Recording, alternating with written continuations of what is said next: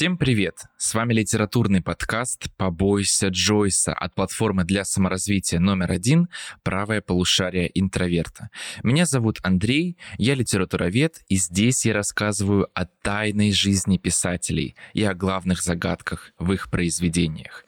Внимание! Продолжая прослушивание этого выпуска, вы даете согласие на углубление ваших знаний о литературе. Правда, сегодня мы будем бояться не Джойса, а Набокова и его знаменитую и скандальную Лолиту. И, конечно, этот выпуск не состоялся бы без нашего психолога Марины. Марина, привет. Привет, привет. Сразу хочу тебе задать вопрос. Как ты познакомилась с Лолитой Набокова и какое первое впечатление на тебя произвел этот роман? О, честно говоря, я не вспомню, наверное, первое впечатление. Оно было не такое, какое было уже во взрослом возрасте, потому что прочла первый раз я ее лет, наверное, в 15, и тогда почему-то эта книга была среди подростков очень модной.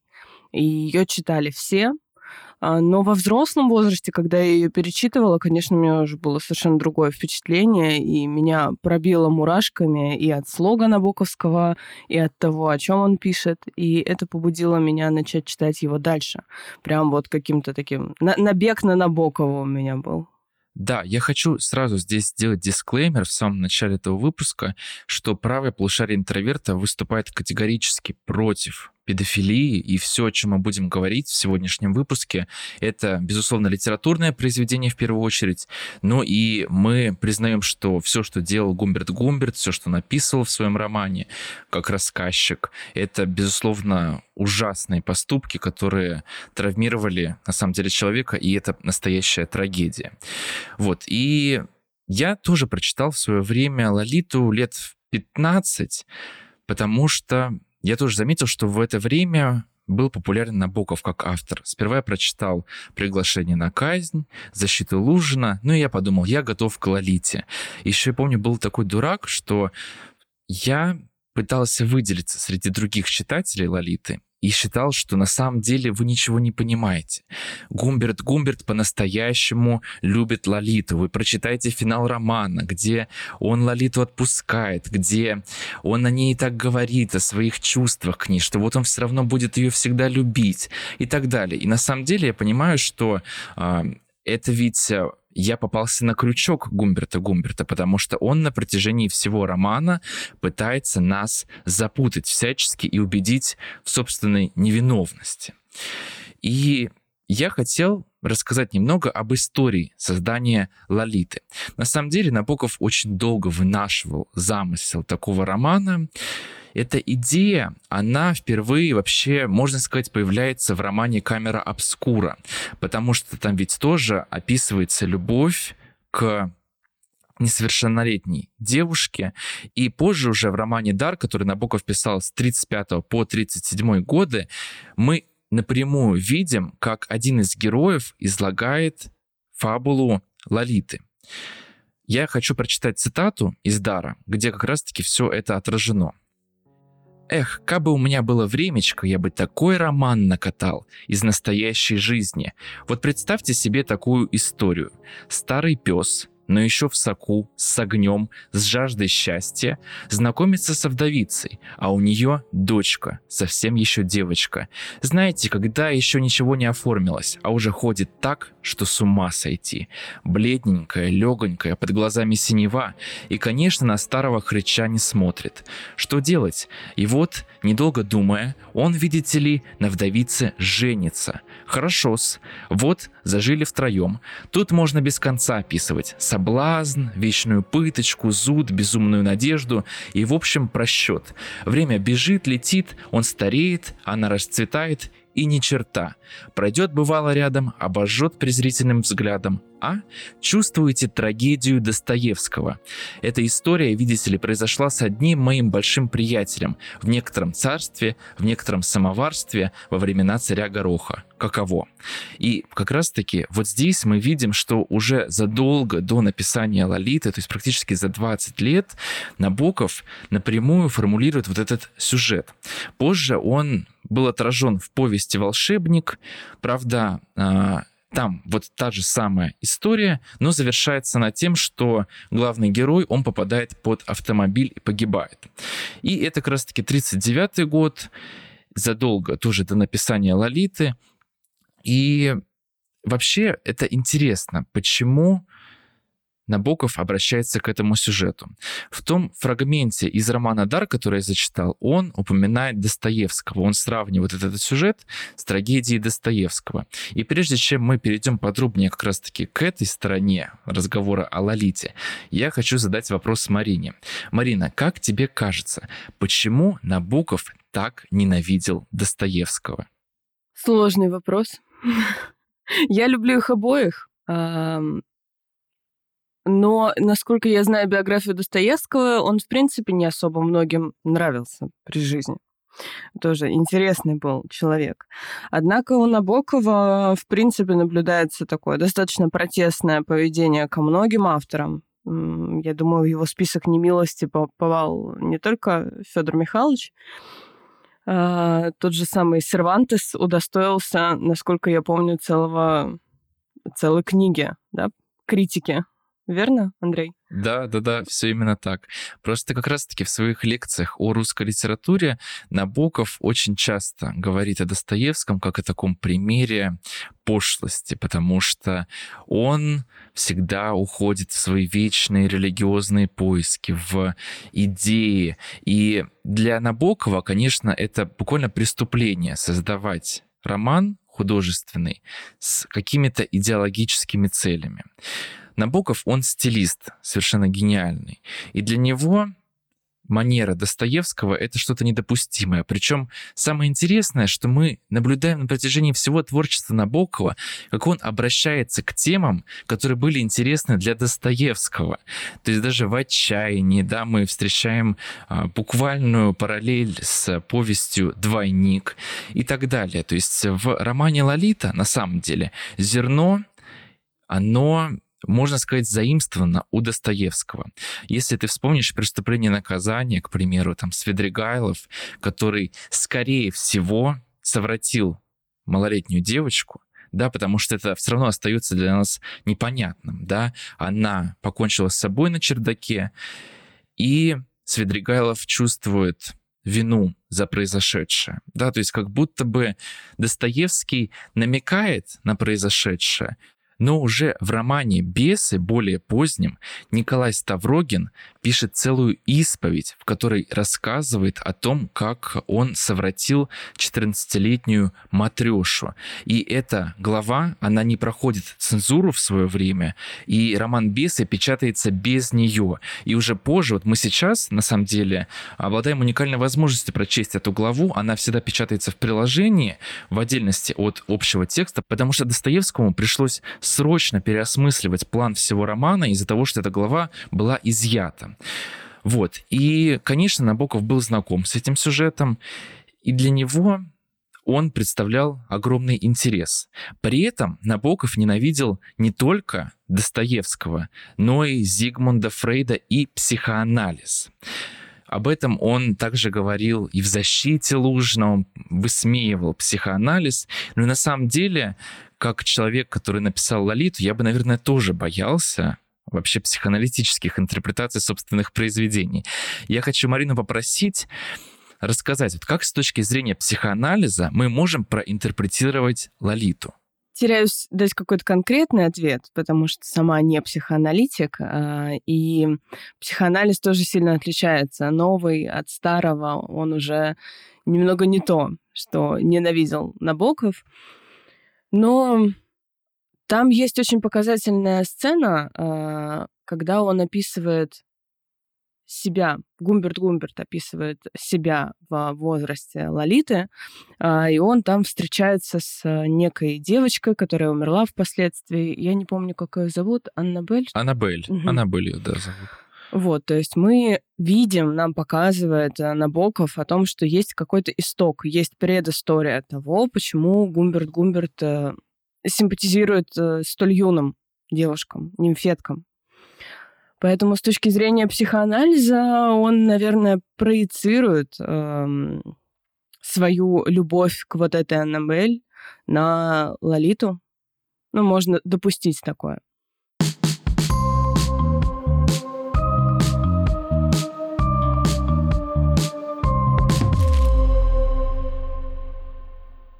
Но на самом деле, по большей части, читателей беспокоит еще и другая проблема. Как человек может так досконально, подробно описать переживания Гумберта Гумберта с его страстью к несовершеннолетним девочкам, если сам автор не испытывает подобных чувств. То есть Набокова, на самом деле, после публикации «Лолиты» обвиняли в педофилии. Даже сейчас, на самом деле, многие читатели, они полагают, что писатель просто не способен создать произведение настолько достоверное, если он сам не испытывает подобных чувств. И я хотел здесь сказать, что на самом деле а, это очень усложнило в свое время публикацию романа «Лолита». Ведь после написания этого романа Набоков долго не мог найти издателя, который бы согласился опубликовать этот скандальный роман.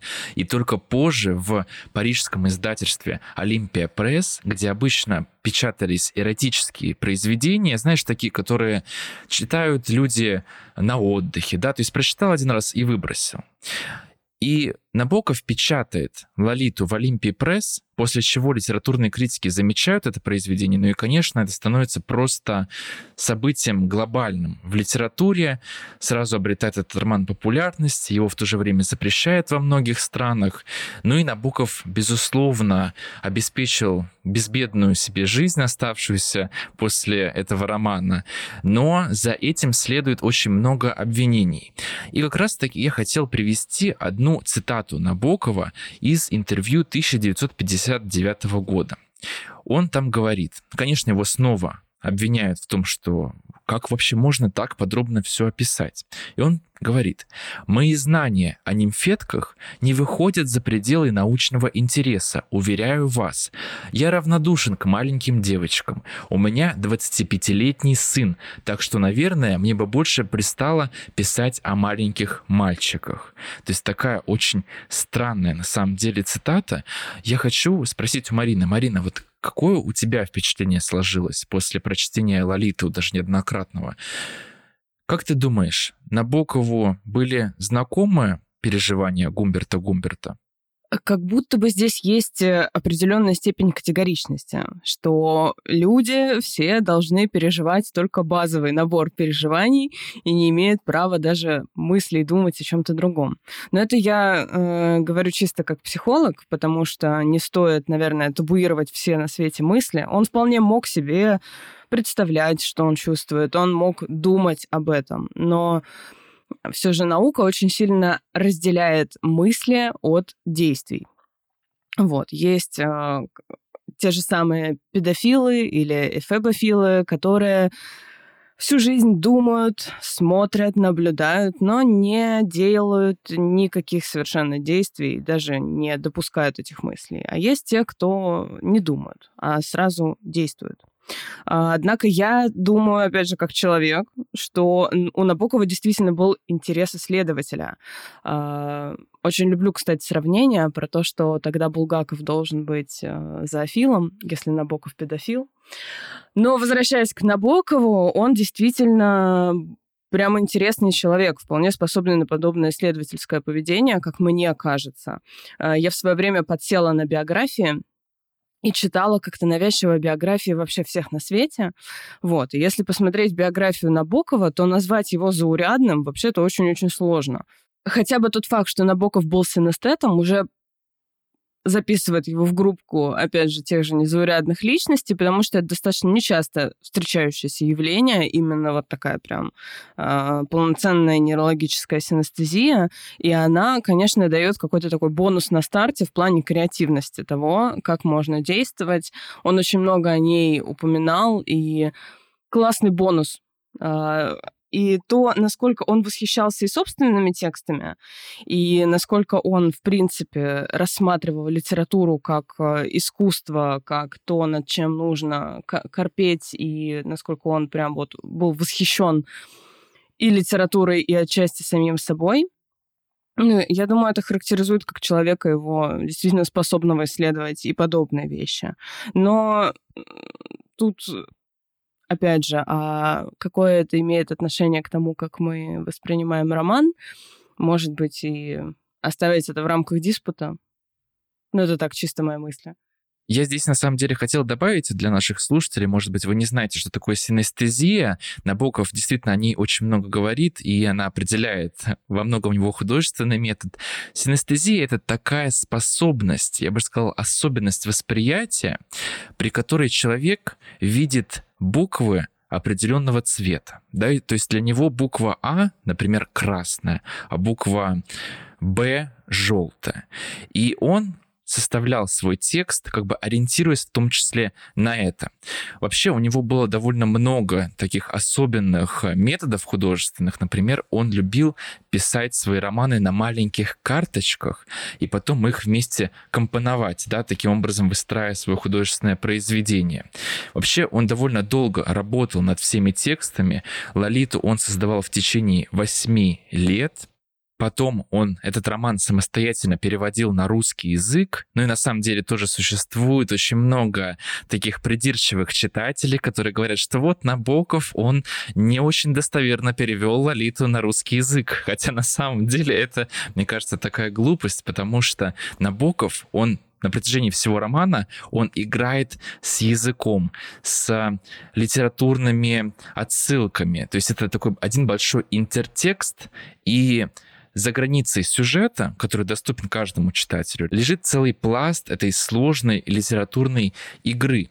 И, безусловно, для того, чтобы передать ее на другой язык, нужно очень многое в тексте изначально изменить, сохранив при этом, безусловно, сам сюжет.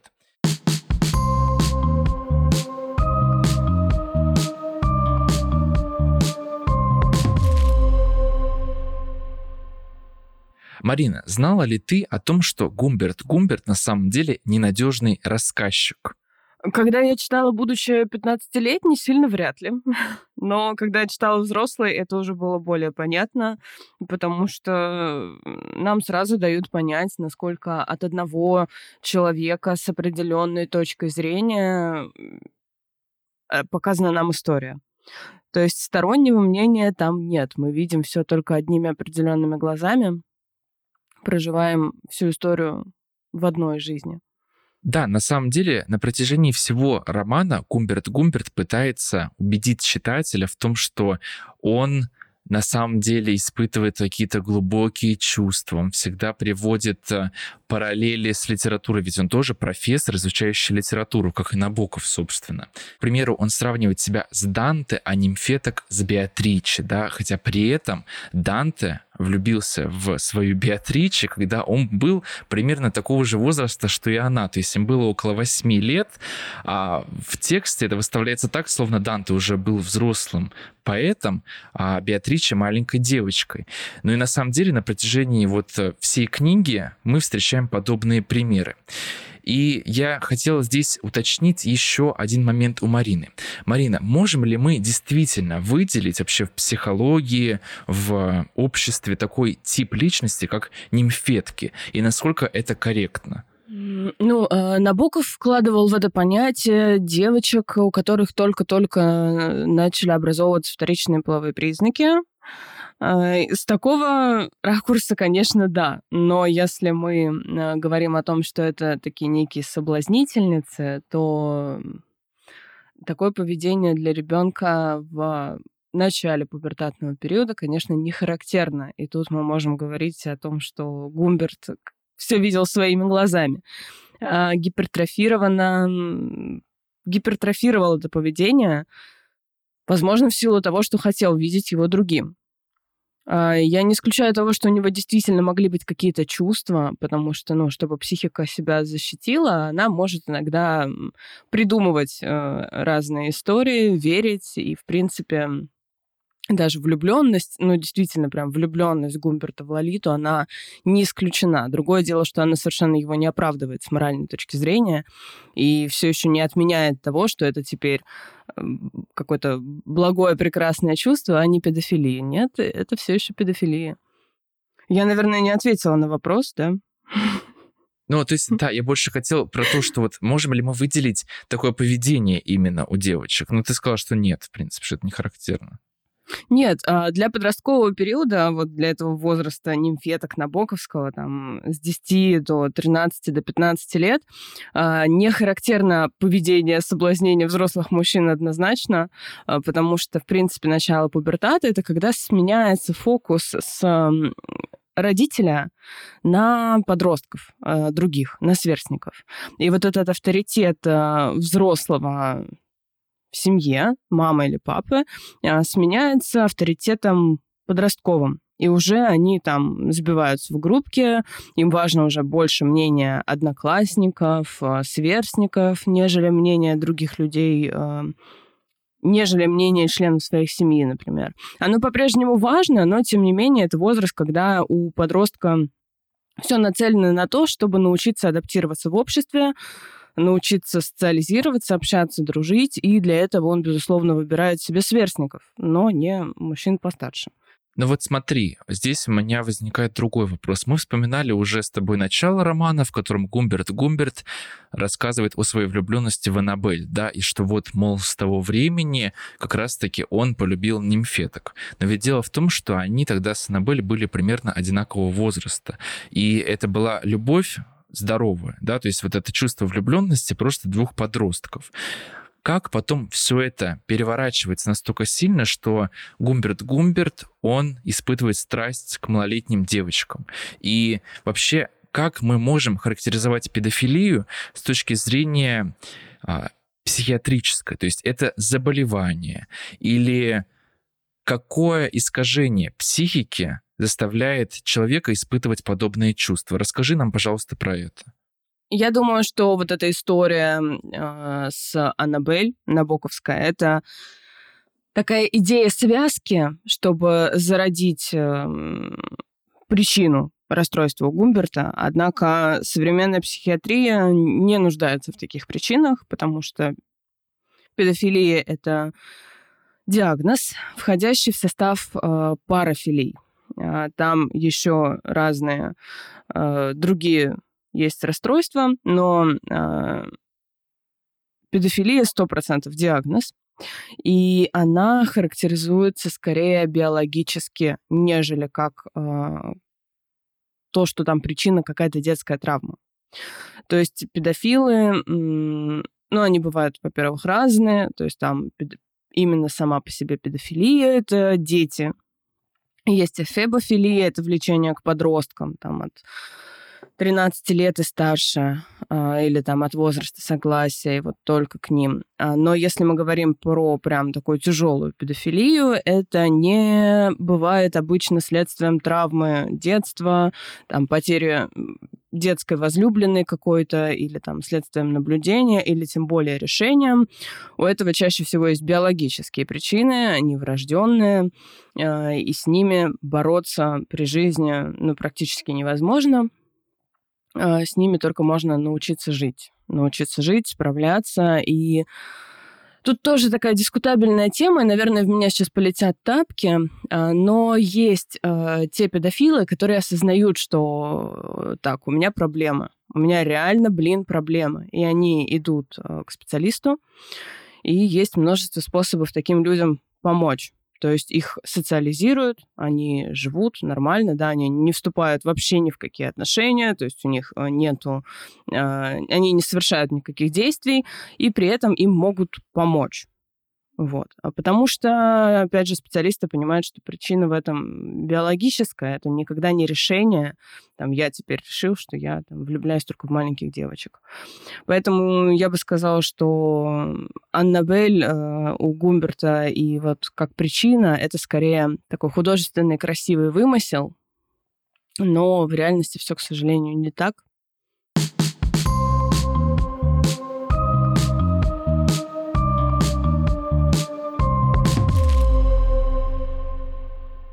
Вообще, к вопросам о Набокове, у него же есть еще ада или отрада, или эртиада в разном, э, в разных трактовках. И там тоже интересно, что Набокова цепляли темы не только педофилии, но там инцест. И тоже, мне кажется, характеризует писателя, что он э, шел прям в дебри, через терни. Его не интересовали обычные житейские трудности. Ему нужно было прям драму свою строить на чем-то сильно жестком. На самом деле для Набокова, в принципе, характерен сюжет эротической любви, и он... Многие исследователи говорят о том, что таким образом он как бы показывает, что человек лишен какого-то райского состояния, что вот это эротическое чувство, он выводит его за пределы его жизни, как правило, ведет всегда к трагедии. Если мы посмотрим на все произведения Набокова, то там действительно в львиной доле их будет присутствовать этот сюжет эротической любви. Причем зачастую такой, скажем, неконвенциональный, да, то есть это какие-то искажения, да, это любовь э, действительно к девочкам или инцест, как ты правильно уже сказала.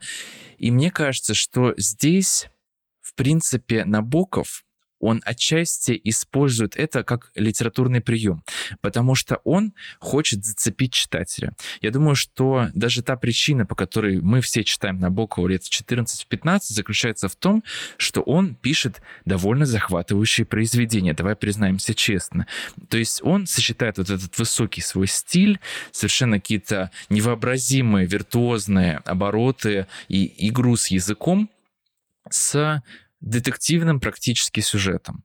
И он Достоевского называл автором детективных романов. ну, вообще, мы убедились, что Набоков очень много чего брал у Достоевского, но здесь он этот стиль сочетает с, скажем, а, такой темой, которая будет для читателя провокационной. Он специально выводит читателя на определенные эмоции. Андрей, а ты как думаешь, он скорее русский все-таки писатель или американский? Ну, на самом деле, это такой бесконечный спор, и мне очень нравится вот сейчас решение издательства «Корпус». Они пересдают полностью собрание сочинений Набокова, и на русских его романах они пишут «Н» русскую большую, на американских романах пишут N латинскую. И, к примеру, в других берегах, которые как бы являются очень тесно связаны с текстом Speak Memory, там есть и русская, и латинская буква N, то есть Набоков. И это такая проблема неразрешимая. Конечно, русские читатели считают, что это русский писатель, американские считают, что это американский писатель. Очень многих даже поп-звезд, да, Набоков вдохновляет. Вспомним даже Лану Дел Рей, американскую певицу, которая сделала себе татуировку с именем Набокова на руке. И действительно, он влияет как на русскую, так и на американскую культуру. Но я часто вспоминаю его цитату. Он говорил, «Моя голова разговаривает по-английски, мое сердце по-русски и мое ухо по-французски». И все же Набоков при создании «Лолиты» и других своих произведений ориентировался по большей части на традицию русского романа XIX века. Он ее переосмыслял, но вот эти знания, которые Набоков получил из чтения русских романов, они, безусловно, отражаются во всех его произведениях. И на самом деле, если вы, дорогие читатели, когда-либо хотели создать что-то свое, написать собственный роман, повесть или рассказ, то я вам очень советую наше видео Summary под названием «История русской литературы». В этом видео Summary вы научитесь разбираться в русской литературе так, что вы сможете, как Владимир Набоков, читать лекции о русской литературе и вообще захватывать слушателей, вообще друзей, рассказывать им интересные факты, которые вы узнали у нас. Всего за 300 рублей вы получите доступ к сотням других видео Summary на самые-самые разные темы. Это и философия, и йога, и история. То есть вы обязательно найдете что-то для себя. А кстати, по специальному промокоду для вас, дорогие слушатели, Books30 вы получите возможность целых 30 дней слушать наши лекции абсолютно бесплатно. Этот промокод действует для новых пользователей. А еще наша подписка может стоить 249 рублей в месяц, если вы оформите ее не на месяц, а на год. Все ссылки вы найдете в описании к этому выпуску.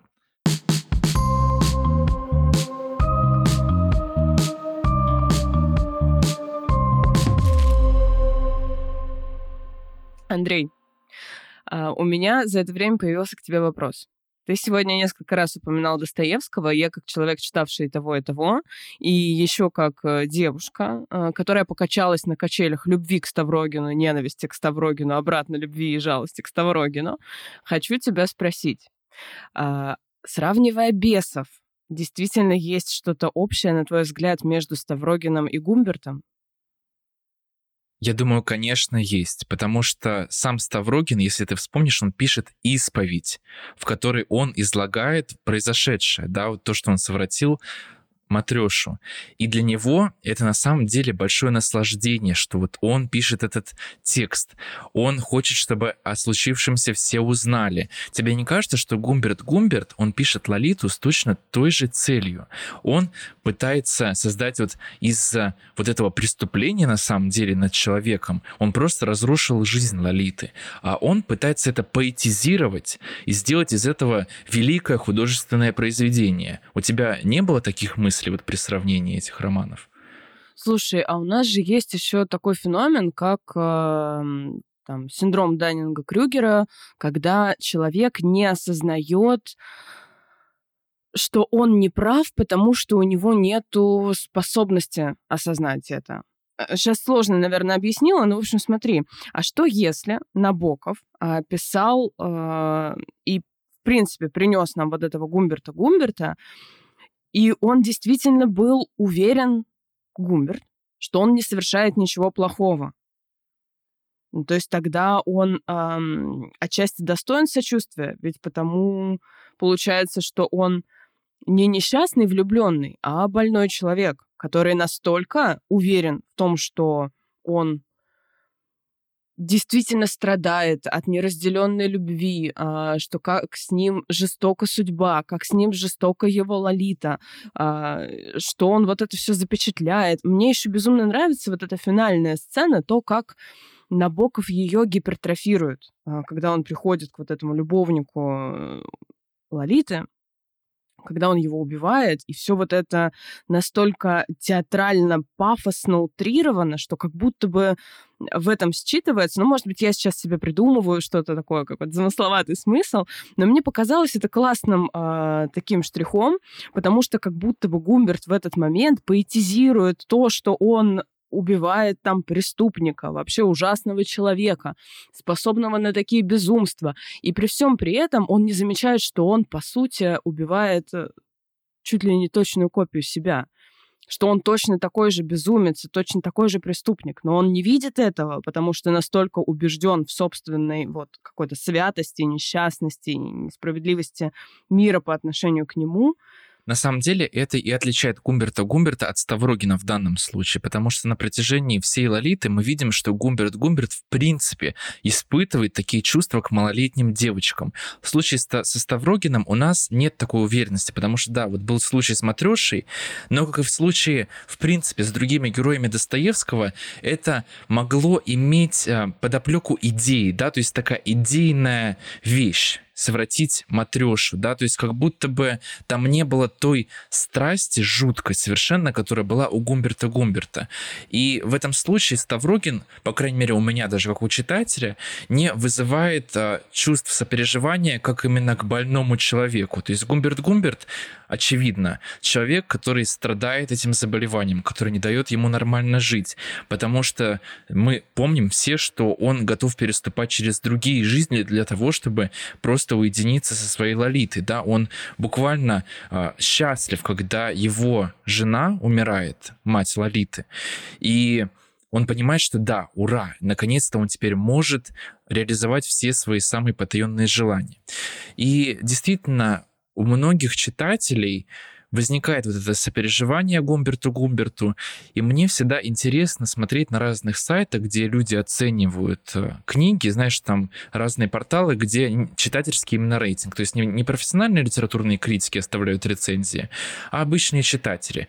И у Лолиты, как на русскоязычных, так на англоязычных сервисах, рейтинг где-то около 3,5, 3,8. то есть, на самом деле, для Набокова это вообще не характерно. Для меня, как для литературоведа, это, конечно, шок, потому что я понимаю, что Лолита — это, ну, пожалуй, главная произведение 20 века. Все равно ничего масштабнее, глубже и проработаннее никто не создал на протяжении вот этого периода.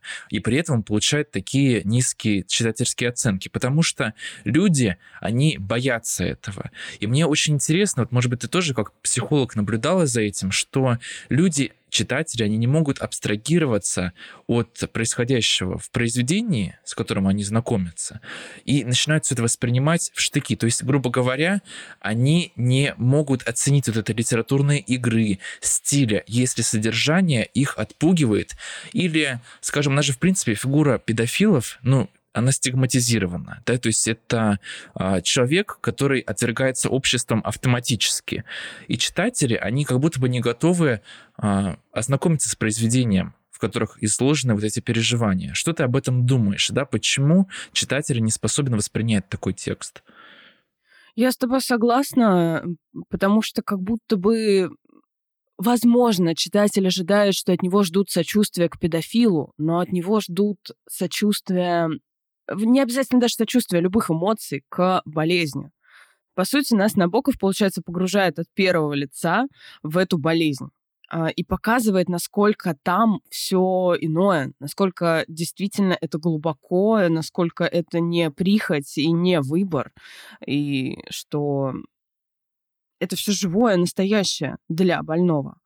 Поэтому я отчасти действительно сочувствую Гумберту, но не тому, как ему тяжело было в этой любви к Лолите, а тому, насколько он иначе видел жизнь, насколько он не вписывался в эту жизнь и не нашел когда-то в себе сил обратиться за помощью, не осознал, что нужно обратиться за помощью, насколько не было вокруг него никого, кто мог бы ему помочь.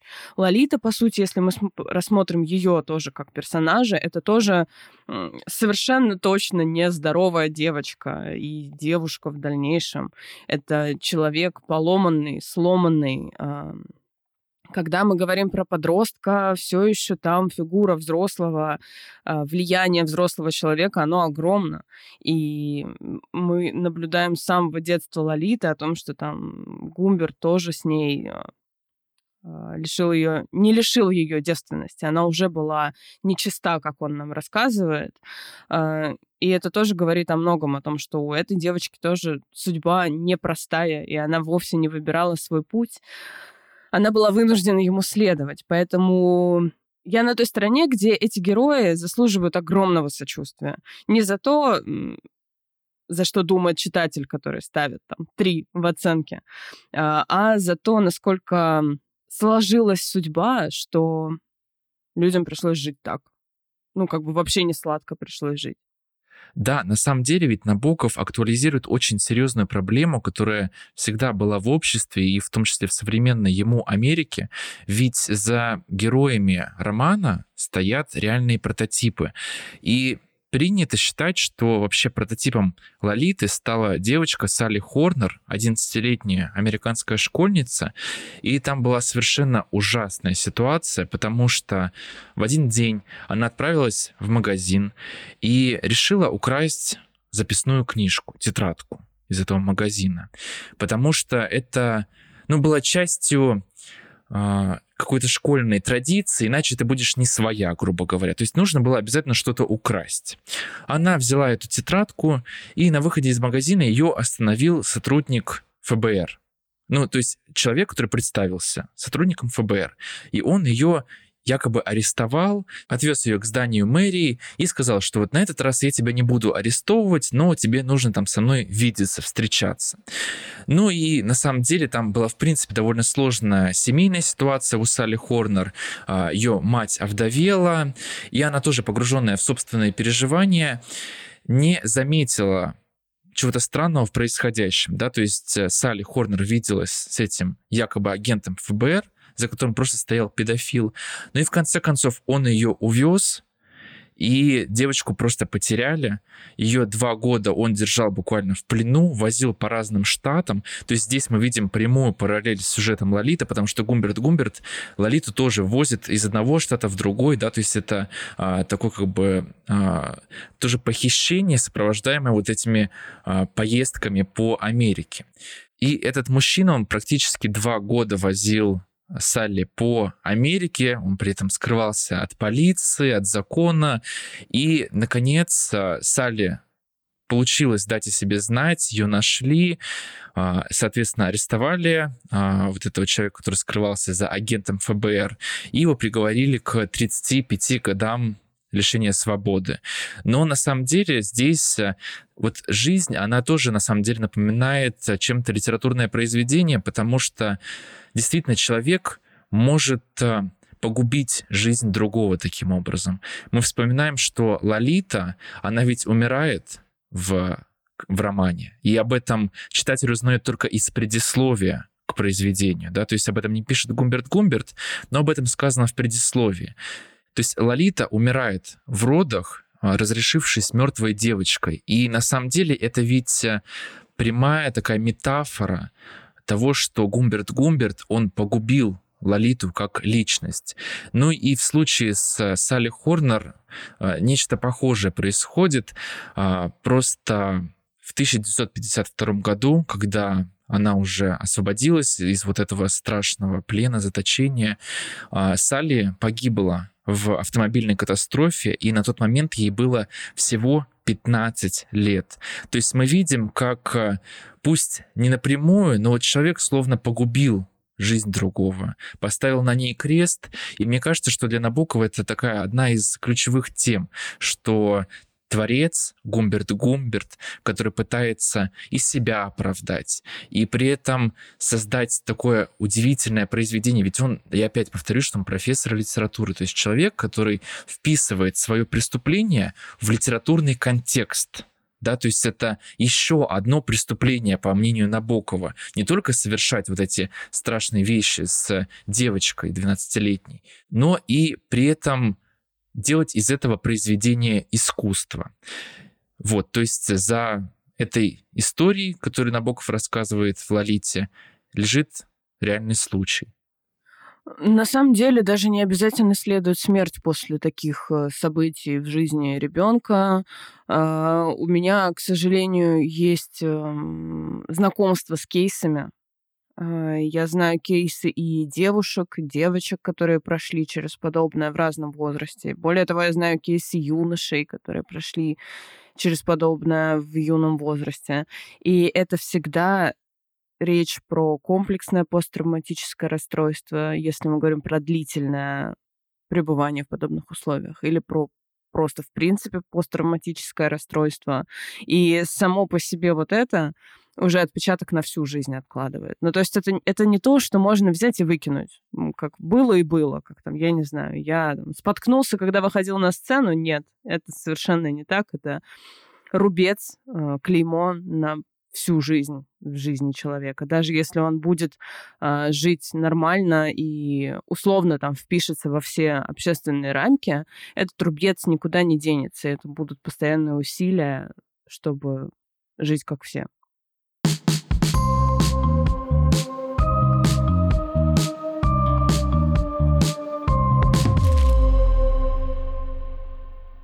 Действительно, Набоков обращается к такой сложной, неоднозначной теме. После этого он получает огромный какой-то поток осуждения со стороны читателей, критиков, вообще общества.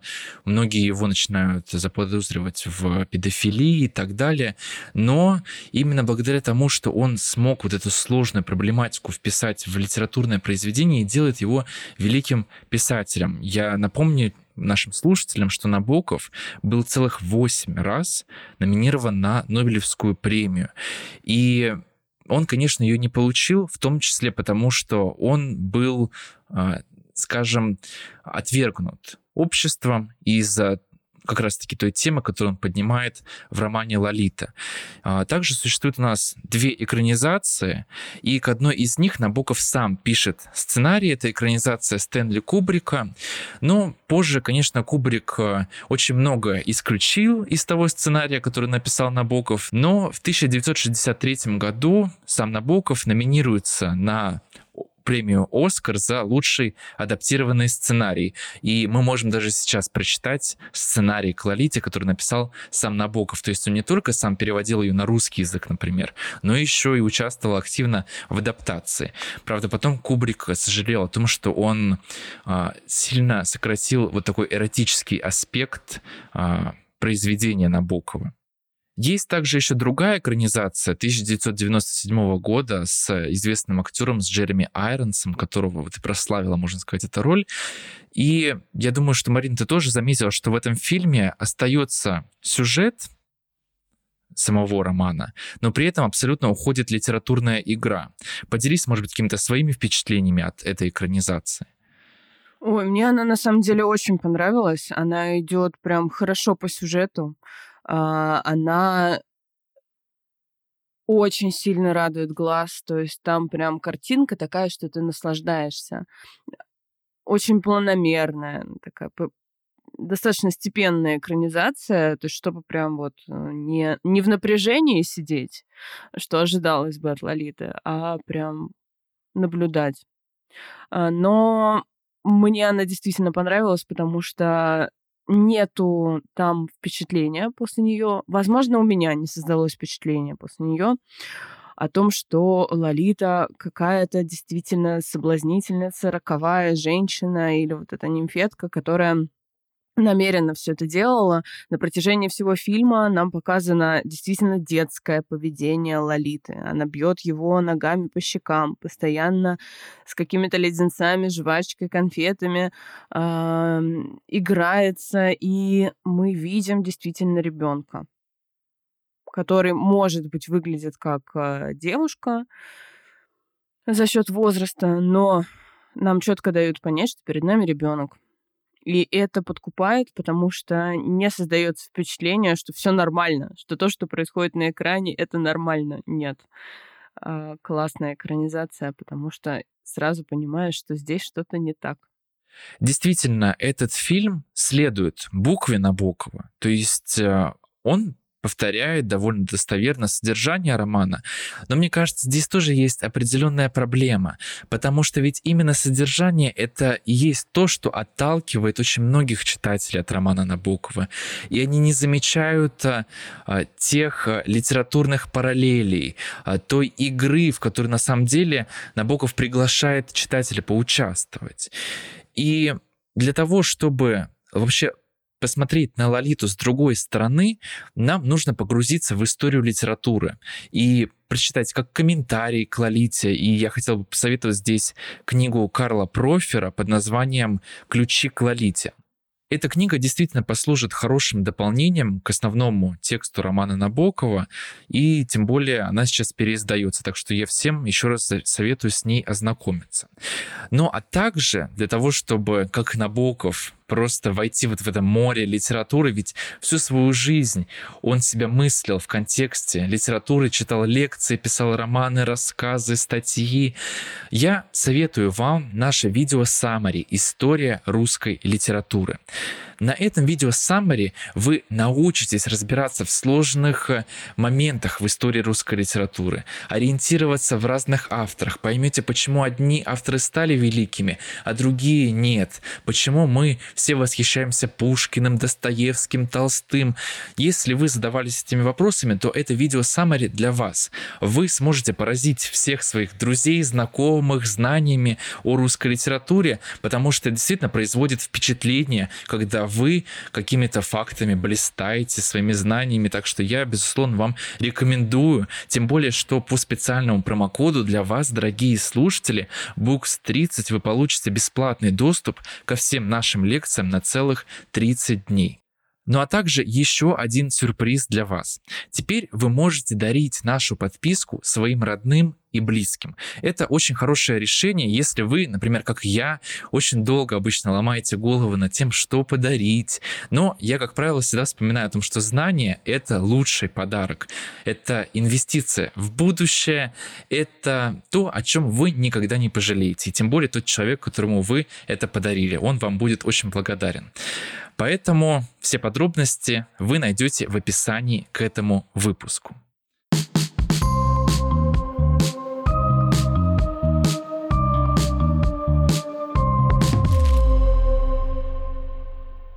Дорогие друзья, если вам понравился наш сегодняшний выпуск, то обязательно оставляйте свои комментарии, пишите, как вы относитесь к роману Лолит Набокова, как к литературному произведению, и как вы относитесь к его героям, к поступкам Гумберта Гумберта, как вы познакомились с этим произведением. Нам будет это все интересно почитать и обсудить. Также ставьте нам 5 звезд на Apple подкастах. Это нам очень поможет. Если вы хотите больше узнать о мире литературы, то обязательно подписывайтесь на нас в наших социальных сетях. Мы есть везде, даже на YouTube. У нас теперь отдельный канал, подкасты «Право полушария интроверта», так что обязательно подписывайтесь. Ссылка будет в описании к этому выпуску. Марина, спасибо тебе большое за то, что ты присоединилась сегодня к разговору о Лолите, мы действительно бы без психологической точки зрения здесь бы не обошлись. Спасибо тебе, что позвал. Было очень интересно, и я была рада снова возобновить знания об этом произведении и поговорить о нем. Да, спасибо всем еще раз и до скорых встреч. Всем пока.